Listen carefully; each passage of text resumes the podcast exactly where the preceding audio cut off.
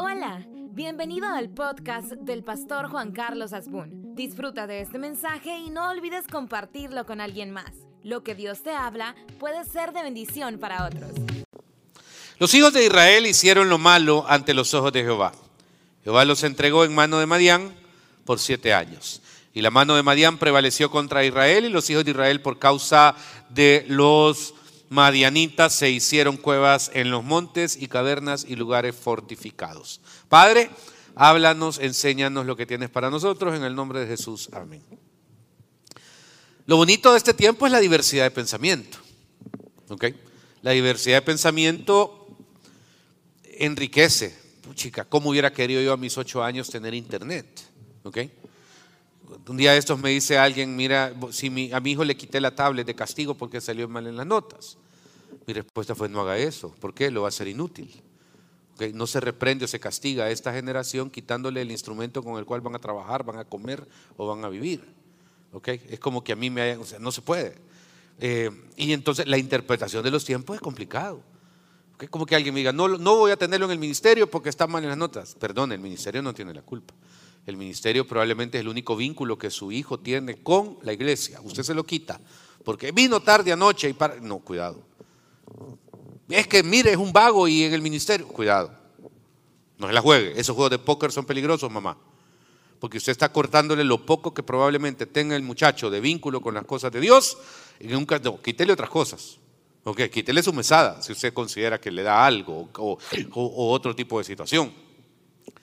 Pero entonces digo todo esto porque la validación de hacer lo malo delante de los ojos de Jehová no es subjetivo a una manera, a un tiempo.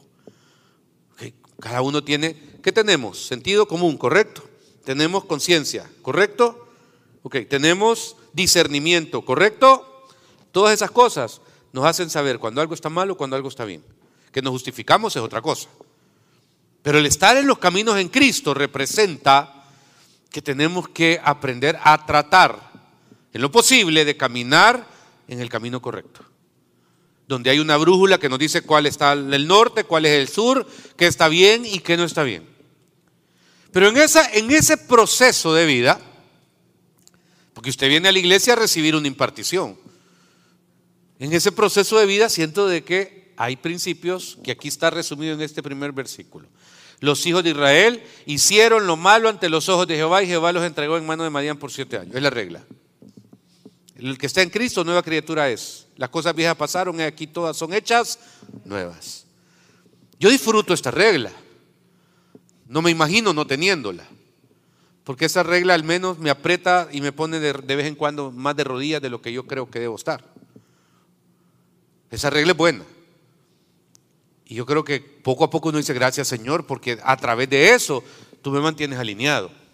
Pero bueno, hacen lo malo, es la regla de acuerdo a la ley, y entonces, y la mano de Madián prevaleció, dice el versículo 2, contra Israel, y los hijos de Israel, por causa de los madianitas, se hicieron cuevas en los montes, cavernas y lugares fortificados. Espérenme, hagamos una pauta. ¿Cuál es la herencia máxima de Israel? Así es, la tierra. La tierra. Toda la vida, antes de Vete de tu tierra y de tu parentela a la... Ok. Y luego, estando ahí, están en Egipto en oprobio, y entonces los llevaré a la... que fluye. Ok. Y entonces entraremos a la... después de Jericó. Y todo es la tierra, la tierra, la tierra. La tierra es la herencia. Ok.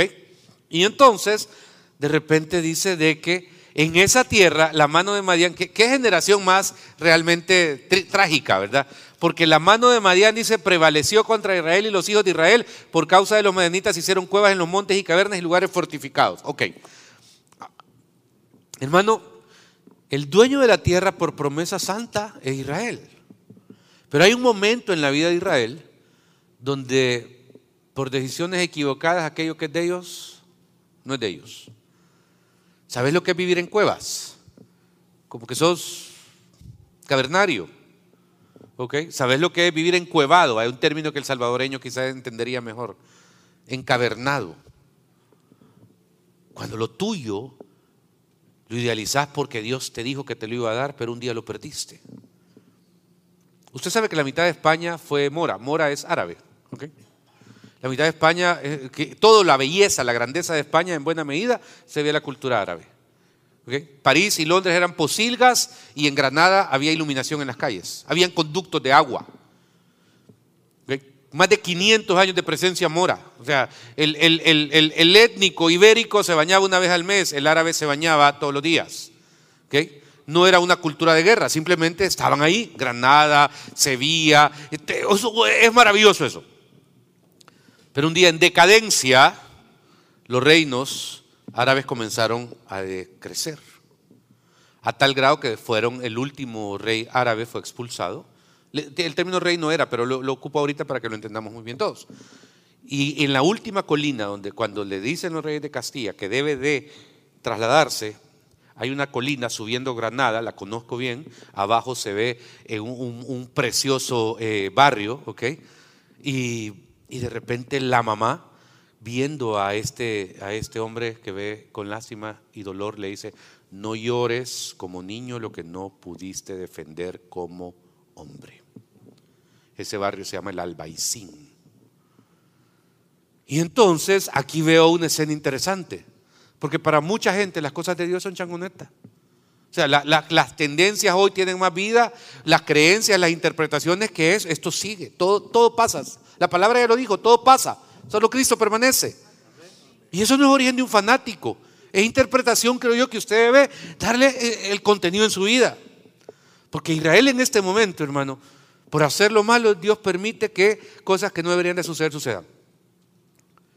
Pero curiosamente, eh, cuando, cuando uno ve este texto, yo no me imagino a otros, pero me veo yo cuando he tenido las promesas de Dios y por tonterías, por malas decisiones, por falta de valentía espiritual, porque uno es golillero para las cosas humanas, ¡ah, la madre!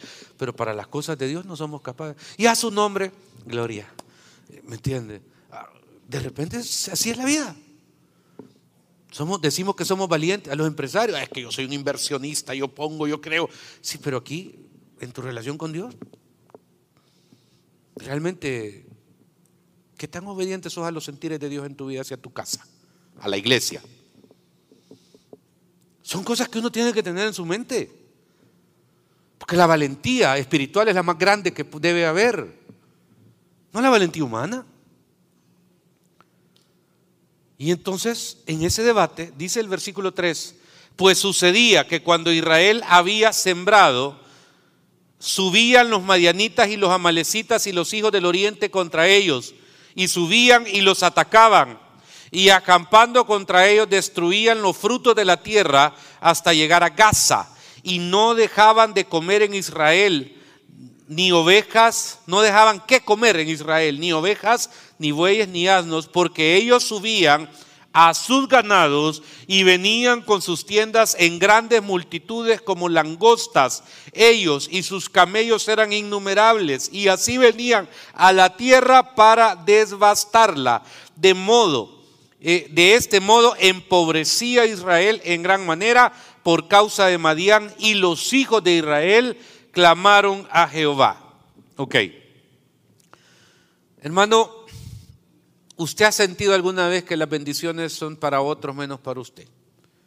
¿Usted ha sentido alguna vez que siente que ya la va a agarrar y cuando tiene una promesa se le, se le hace como, se le adelanta 20 metros? Pretendo con esta, esta enseñanza, que es la primera parte, la segunda la vamos a ver la próxima semana, que revises en tu realidad qué tan lejos o distante estás de Dios y qué tan real o no es la cosecha y la palabra que Dios establece sobre tu vida en cuanto a provisión y promesa. ¿Ok? Pretendo que en algún momento te digas, hey, el pastor, primera vez que dice algo cuerdo. Espero que por primera vez sentir que, que, esta palabra no la vas a desechar al salir de ahí, ni la vas a perder en el Facebook que la amiga te está mandando ahorita, sino que vas a tratar de decir, hey, qué son las promesas de Dios para mí y realmente estoy parado en ellas o las idealizo como algo inexistente. Porque si las idealizo como algo inexistente, espero que revises en tu vida, en tu familia y en tu casa qué tanto tenés el sartén por el mango o hace tiempos te tiraron en el sartén y no te has dado ni cuenta. Y entonces, hermano, en esta realidad aparece una tragedia. Porque cuando usted ve este versículo, hermano, eh, y dice el versículo que clamaron a Jehová a causa de los madianitas. Ok, es cierto que la mayoría de nosotros somos manipuladores de Dios. ¿Qué quiere decir eso, pastor? Sí o no, cuando más en problemados estamos, más le buscamos. ¿Sí o no? No me conteste, no quiero ver a nadie. Ok. Claro. Es la naturaleza del ser humano. Nadie va a un banco a pedir un préstamo y no tiene necesidad de pisto. Y en cambio, si usted tiene sobre el pisto, el banco le va a ofrecer 40 mil préstamos y usted se va a dar el lujo y decir, no, gracias, no me interesa. Y el otro mes te van a llegar con el doble de pisto. La otra es que te tengan del cuello. Aunque hay banqueros aquí en la iglesia que respeto y quiero mucho y no quiero meterme donde, donde no debo. Pero es lo mismo. ¿Quién tiene necesidad de comer va y anda en la calle, busca cualquier puesto, cualquier pupusería, cualquier restaurante? Porque la necesidad es la que provoca una acción. Y espiritualmente, hermano, ¿cuántas veces por favores recibidos nos hemos hecho los locos? Es la verdad. ¿Cuántas veces? Porque el punto donde el creyente debería llegar, el piso al que tenés que llegar, es aquel que estés de buenas, en victorias, estés en situaciones que estés en caída libre o en cualquier otro tiempo, en todo tiempo, dice la palabra, bendecir y alabar a Dios, que trasciende lo humano. Es un nivel de madurez que yo no tengo. Quizá yo porque soy el pastor estoy obligado a estar aquí todos los domingos.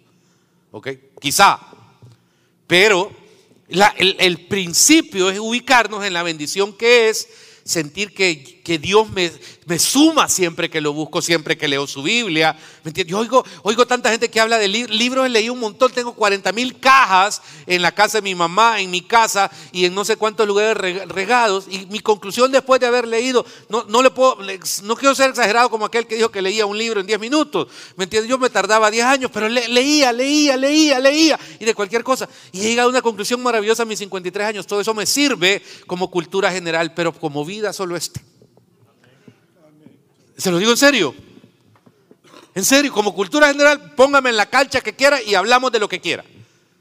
Pero como vida, esto. Y entonces, ¿qué tanto somos hipócritas? En el dicho así, Señor, hoy tengo una necesidad, hoy te voy a buscar. No, es que hoy me quitaron el empleo. Pues sí, pero no le estaba orando al Señor ese empleo cuando te lo dieron. No le estaba orando al Señor por ese contrato cuando te lo dieron. ¿Y qué pasó después que te lo dieron? Te olvidaste. O sea, es necesario que nos cierren el chorro, es necesario que se nos tapen todas las cañerías, es necesario que tengamos un problema tras otro y llegar al principio de David, de decir en la multitud. Yo les quisiera decir dos consejos a los jóvenes, a los jovencitos. ¿Ok? Quítense problemas en la vida. ¿Sabe cuánto cuesta un seguro de vida después de 50 años? Una fortuna. ¿Sabe cuánto cuesta un seguro de salud después de 50 años? Una fortuna. A sus 23 agarren un seguro de salud gastan menos en el gastan más en el cine en una ida al mes de lo que van a gastar en ese seguro. Y ese seguro lo va a llevar cualquier enfermedad, no le va a costar nada.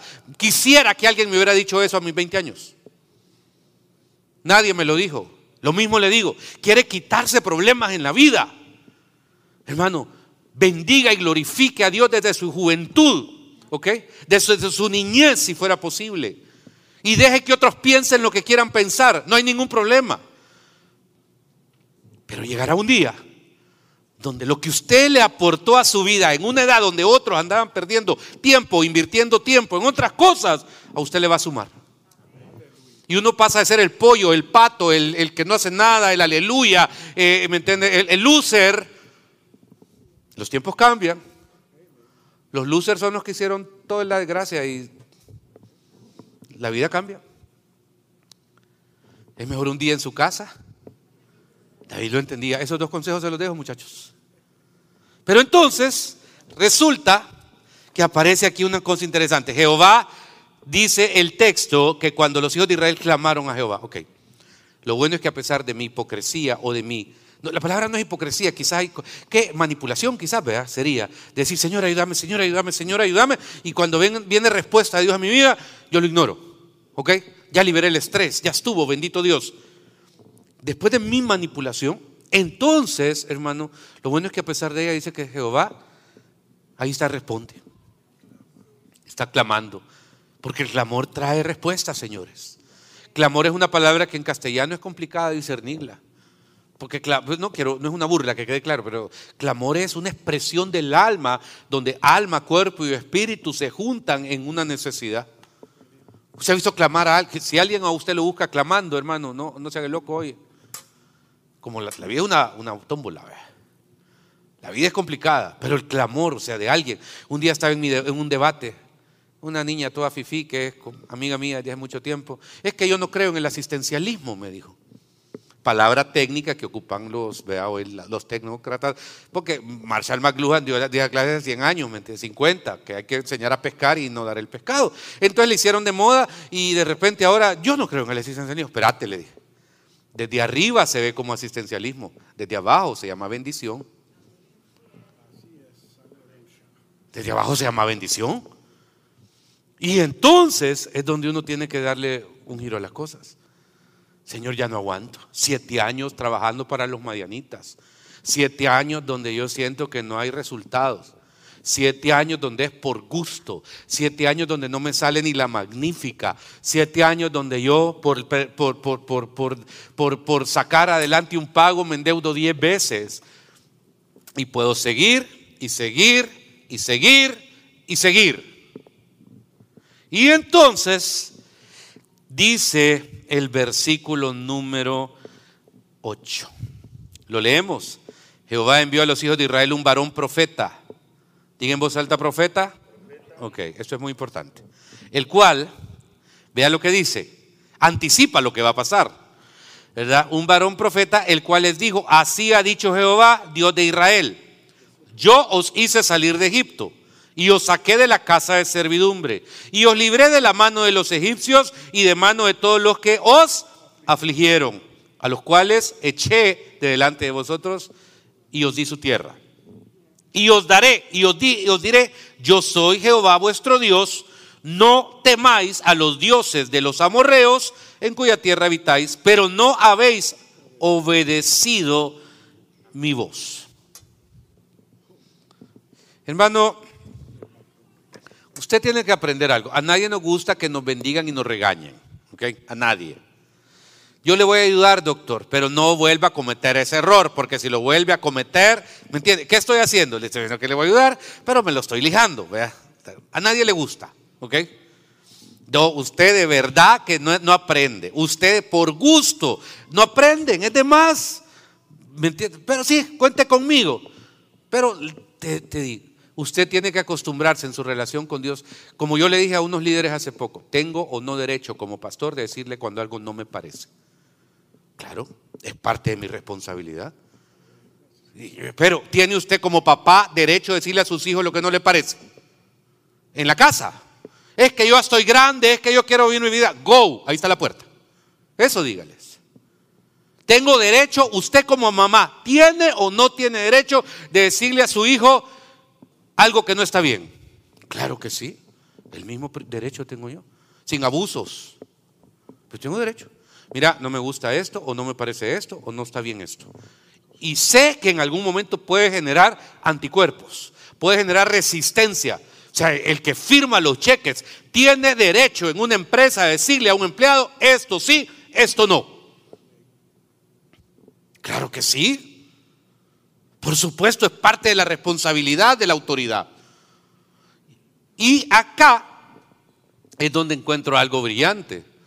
Porque Dios le dice a través del profeta, ¿saben qué? Les voy a ayudar. Pero, y aquí es donde muchos nos perdemos. Porque no entendemos, hermano, que la exhortación de parte de Dios es algo extremadamente importante en nuestra relación con Dios. Y aunque nos retorzamos en los primeros minutos o en los primeros días y no nos guste, es importantísimo aterrizar de que, hermano, o nos quedamos firmes y esperamos en Dios, porque si por delicadas, por delicados, por eh, sensibles. ¿ok? Porque no me tomaron en cuenta, porque no, me, porque no me lo dijeron bien o cualquier otra cosa. Me voy de la presencia de Dios, el que pierde soy yo. El que pierde es uno.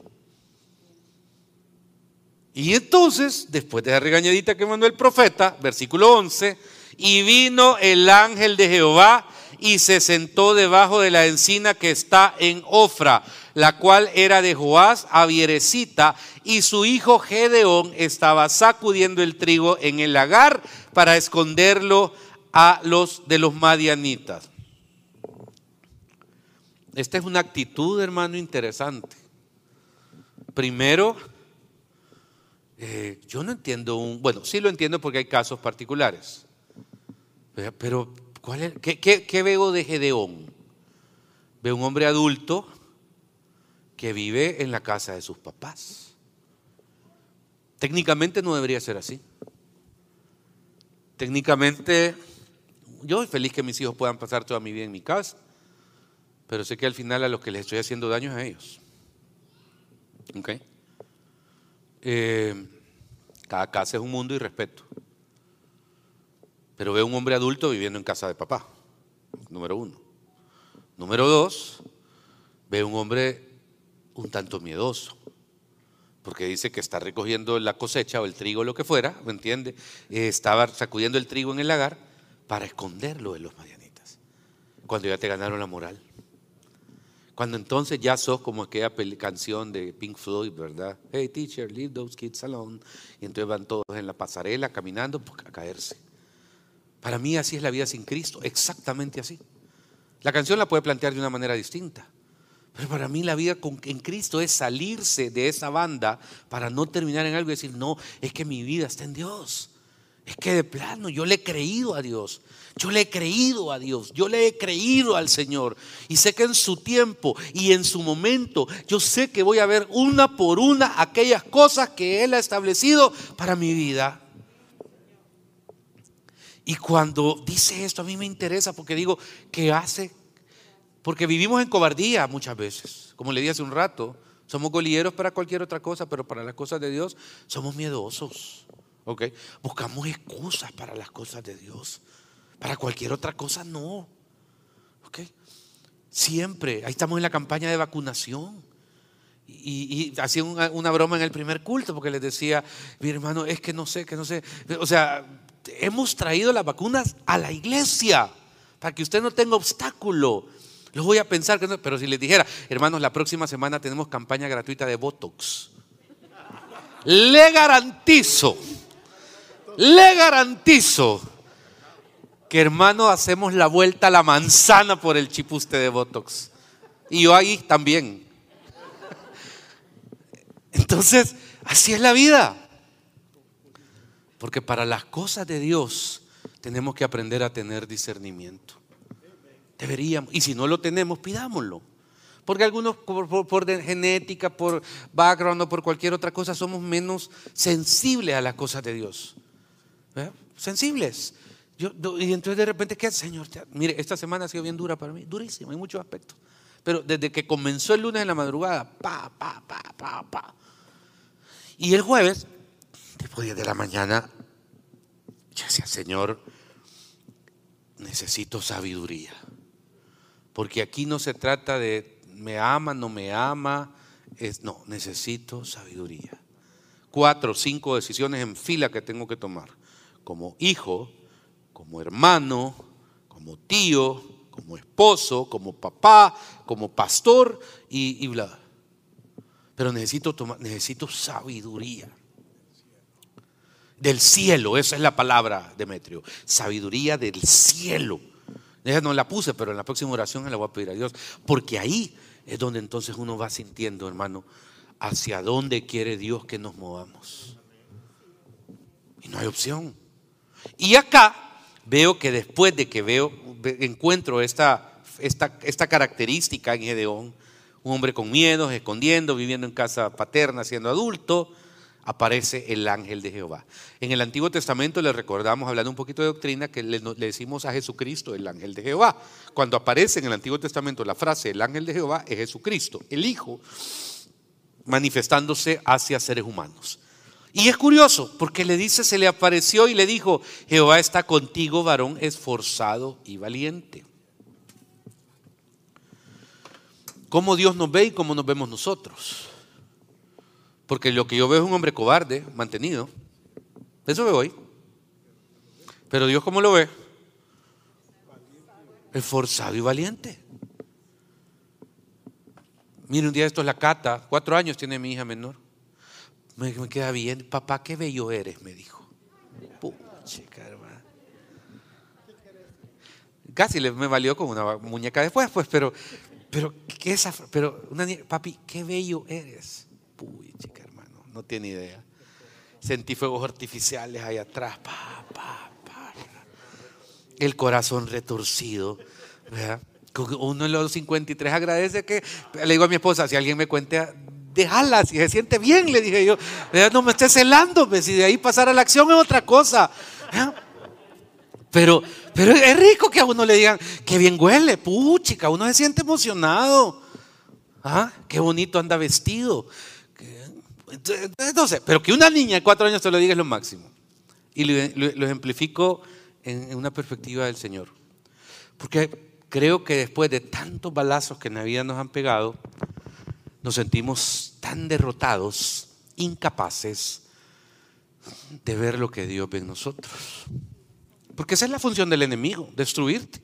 Cristiano golpeado y derribado es cristiano derrotado. ¿Por qué? Porque cada vez que te quieres levantar, entonces te tiene con el pie así, ganadito te tiene, ganadito, ganadito. Y está feliz, misión cumplida.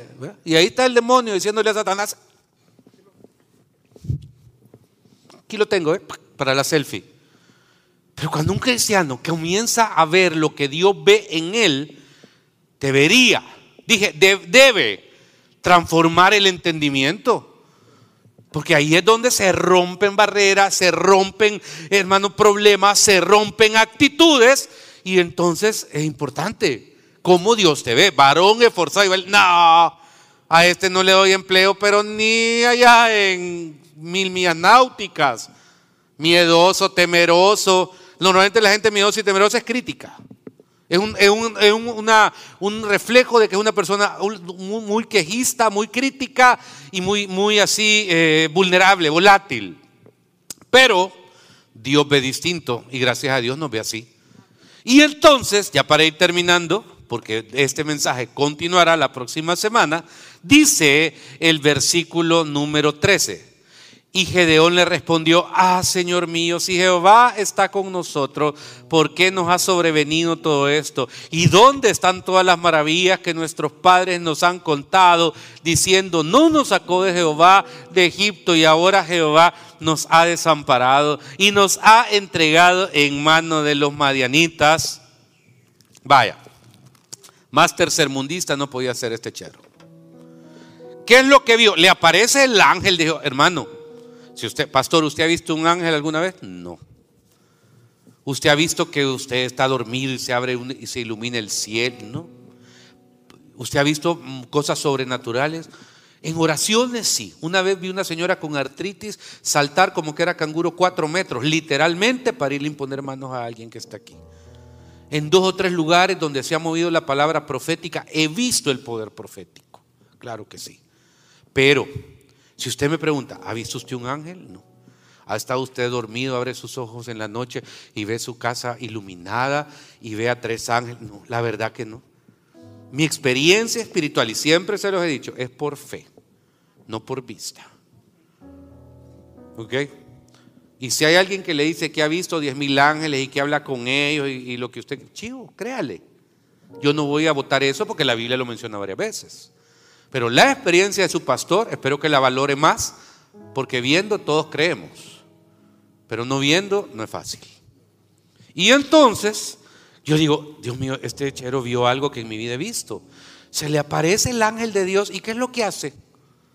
Quejarse. No, hombre, si yo veo que aquí aparece, yo caigo ahí como que hoy que así, pum, caigo. De, de, emoción, pues no de miedo, porque sé que es real. Pero Aquí es donde digo aparece el pensamiento tercermundista, amén. Porque el Señor le está diciendo algo. ¿Y cuál es la respuesta? Queja.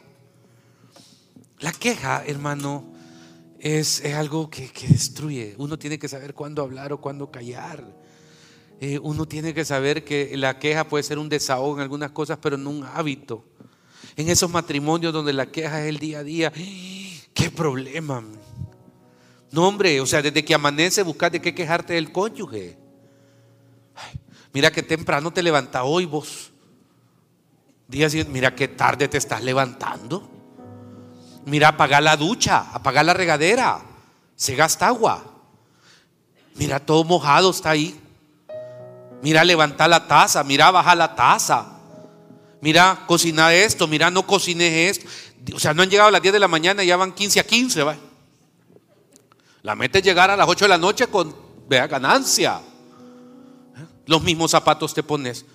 Vos, ¿cómo que esos 100 pies con mil zapatos? O sea, al final siempre hay una observación sobre algo negativa. Y eso es algo que uno tiene que aprender a, bajarle tres rayas, familia. ¿Ok? Tres rayas. Padres a hijos. Hijos, obedecéis a vuestros padres. Padres, no llaméis a ir a vuestro, ya estuvo, ¿me entiendes? Ya, ya parala. Ya parala. No te desahogues con tu hijo las frustraciones que vos tenés. Ya, cálmese. Cálmese. Y aquí es donde hay equilibrio.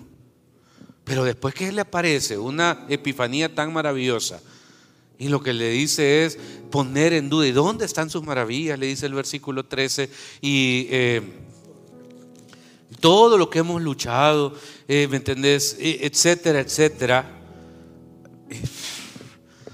Creo que hay veces, y, y, te voy a decir algo con respeto, la vida de fe, la vida de oración tiene que tener equilibrio. Creo, si usted me permite, que en los tiempos de oración, que puede ser, ubiquemos el de aquí en la iglesia, hay un tiempo para cantar, un tiempo para adorar, eso es importante. Dios es una deidad y las deidades se adoran. ¿Ok? Como hay mil canciones que dicen que es mi chero, mi amigo, mi confidente, mi cliente, mi, empleado y 40 cosas, le hemos perdido la perspectiva. Dios es Dios, ¿ok? Digno de suprema adoración, digno de suprema alabanza. No debería costar hacerlo, ¿ok?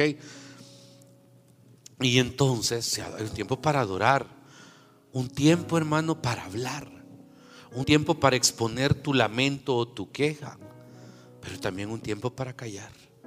Porque en ese silencio es donde en tu mente, y no digo dejar tu mente en blanco porque ya mucha gente va a estar diciendo que estoy incitando a hacer ejercicios de no sé qué tontera, ¿verdad? No, pero hay un tiempo donde por favor ubicate. Y poder llevar todas esas cosas como un ejercicio espiritual y mental a la cruz. Ahí puestas. Ahí puestas porque tú eres mi Dios, Señor pero de queja.